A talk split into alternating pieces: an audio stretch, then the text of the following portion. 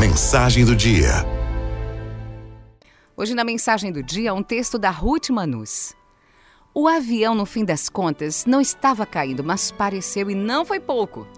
Ela que viaja sempre para lá e para cá, nunca tinha perdido o ar com nenhuma turbulência. Nunca tinha ficado pálida e sem conseguir dizer absolutamente nada, enquanto agarrava os braços da cadeira como quem agarra a própria vida. E o marido, que nunca esboça grandes medos, ficou com as mãos automaticamente geladas e suadas enquanto dizia: Olha para mim, olha para mim, respira. Respira, olha para mim, fala comigo. Sem grande retorno por parte dela. Não, o avião não caiu. Mas quando parece que o avião vai cair, flashes pulsam dentro das nossas cabeças. Nem sei se dá para dizer que passa um filme na nossa mente, porque entre o medo, a pressa e o próximo baque da turbulência de um avião, não dá tempo para passar um filme na cabeça. O que dá tempo é de ver rostos. Passam rostos, pessoas e um medo absolutamente inédito. Quando o avião está caindo, não pensamos na fatura do cartão de crédito vencida, nem nos pagamentos atrasados, nem naquela parcela do financiamento. Nenhum deles. Normalmente tão presentes e valorizados ali no dia a dia, ousa dar as caras naquele momento tão delicado.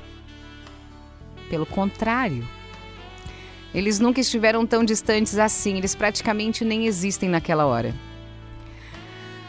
Não pensamos também nos quilos a mais que carregamos nos quadris, na cintura e nos braços não se pensa no quão gordo supostamente se está quando você acha que talvez aqueles sejam os seus últimos minutos de vida.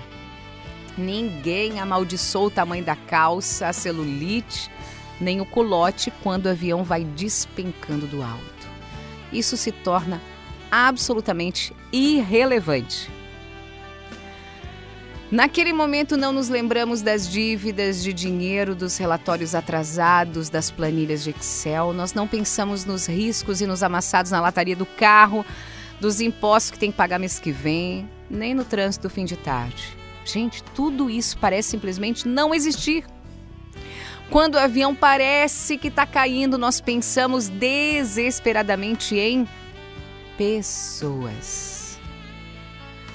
Nós pensamos nos nossos pais, nos nossos filhos, pensamos naqueles que amamos. Vemos o rostinho dos nossos irmãos e sobrinhos, dos amigos, dos avós ou dos netos, consoante a fase da vida. Pensamos, acima de tudo, em Deus.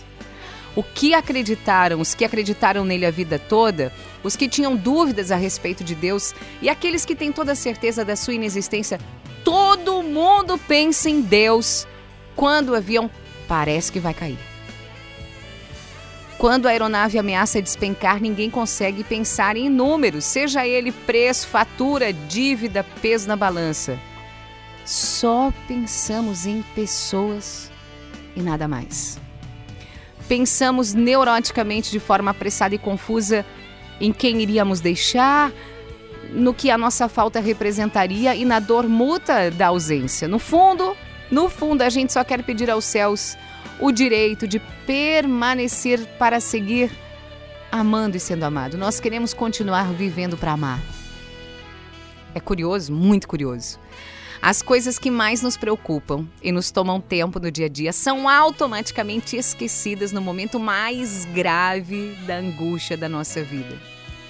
E as pessoas que frequentemente são esquecidas durante os nossos dias são as que aparecem únicas e em destaque perante a angústia da morte. Devemos mesmo estar fazendo tudo errado, é ou não é? Na hora que o avião cai, não dá para avisar ninguém sobre o seu valor, sua importância, seu protagonismo. E também não dá para trabalhar nas planilhas de Excel. O que, que você acha dessa reflexão?